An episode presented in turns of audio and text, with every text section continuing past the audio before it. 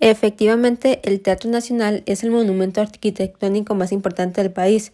Entonces podemos hacer una pregunta del por qué, ¿verdad? Entonces, si nos ponemos a analizar, es visto como una expresión simbólica de los sueños, también de los anhelos y las diferentes representaciones ideológicas de que en esa época se consolidaba, ¿verdad?, como un primer modelo de cultura nacional costarricense.